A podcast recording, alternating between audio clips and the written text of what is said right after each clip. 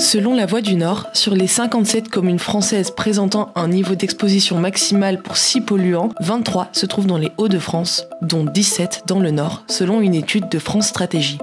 En 2018, Béthune est devenue la ville de la région la plus touchée par les particules très fines. Nous avons voulu comprendre les chiffres de la pollution de l'air dans les Hauts-de-France, qui connaissent une baisse surprenante depuis les dix dernières années, malgré une multiplication des pics de pollution et des épisodes de chaleur intense.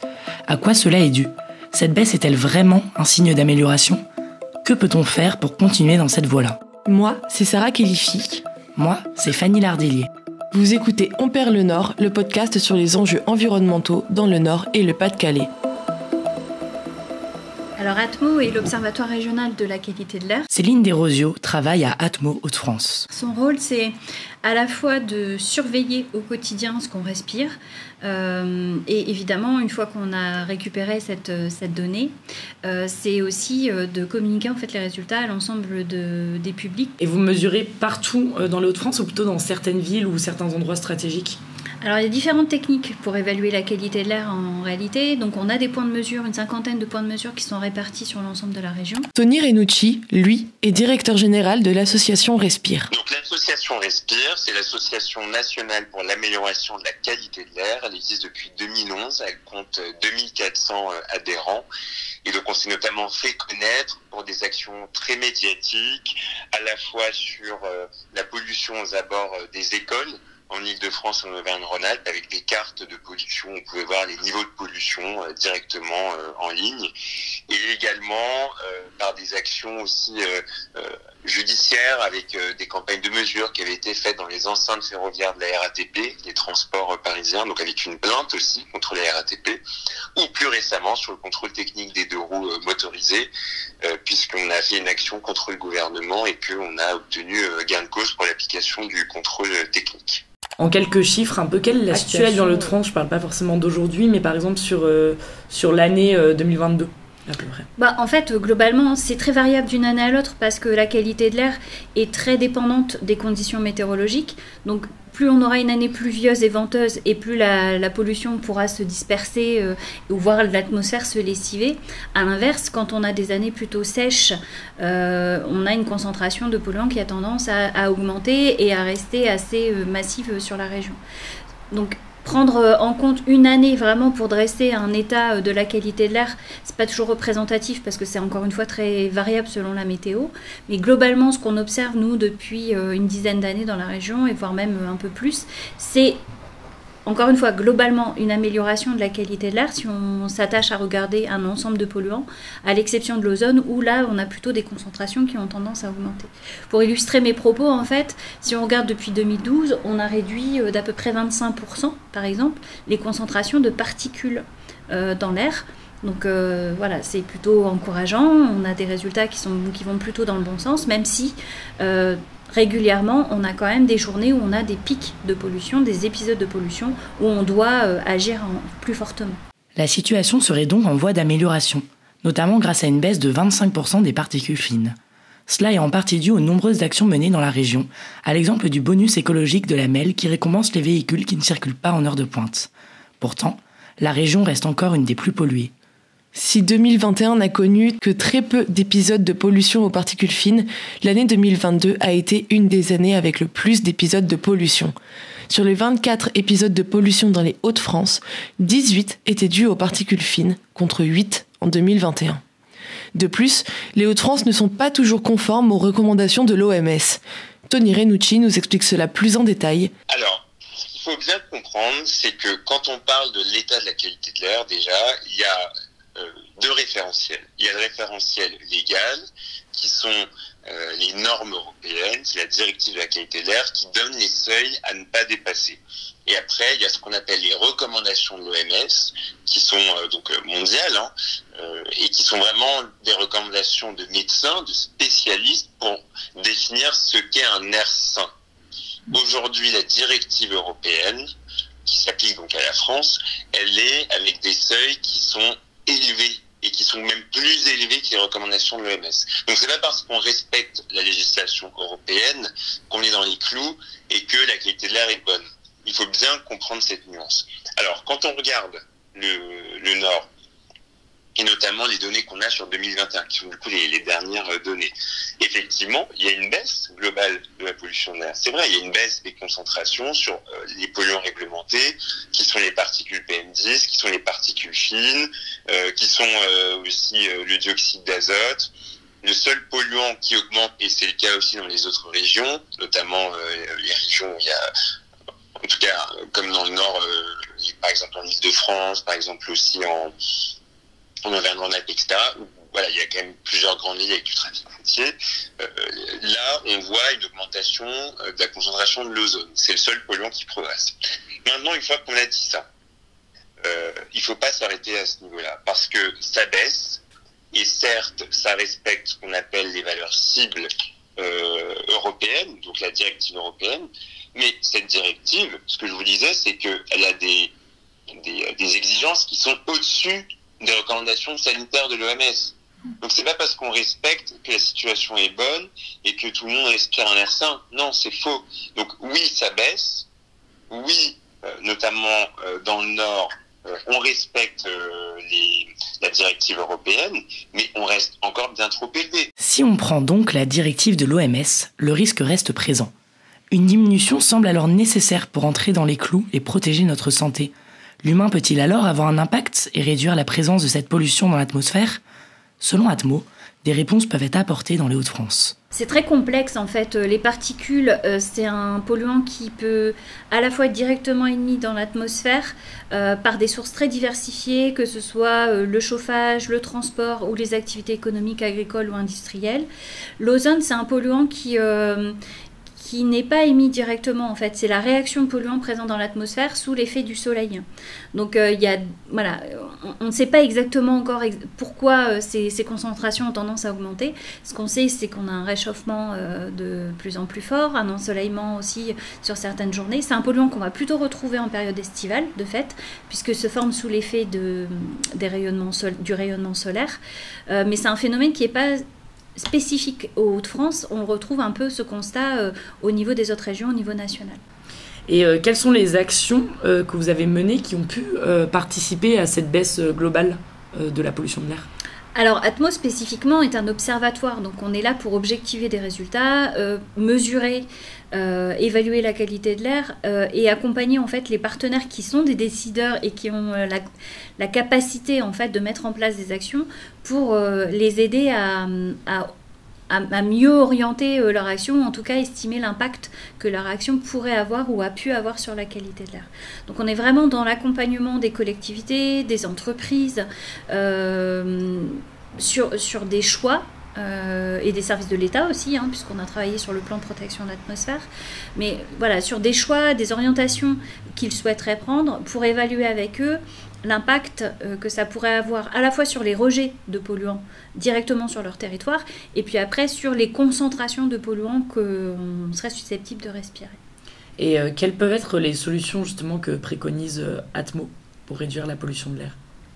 Alors, bah, très, là aussi, c'est très orienté en fonction des polluants.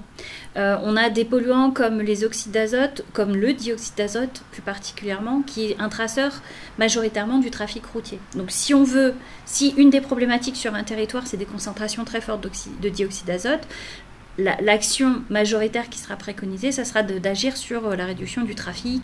Après, si la problématique est plutôt liée aux particules, ce qui est vrai en Haute-France, là, euh, les orientations d'action vont vraiment porter sur différentes sources, à la fois euh, sur le transport, ça c'est sûr, mais aussi sur les moyens de chauffage, aussi sur les, les activités économiques, euh, industrielles, agricoles, pour limiter à la fois les rejets directs de particules, mais aussi la formation de ce qu'on appelle particules secondaires, c'est-à-dire la réaction de certains polluants qui, entre eux, peuvent former des particules.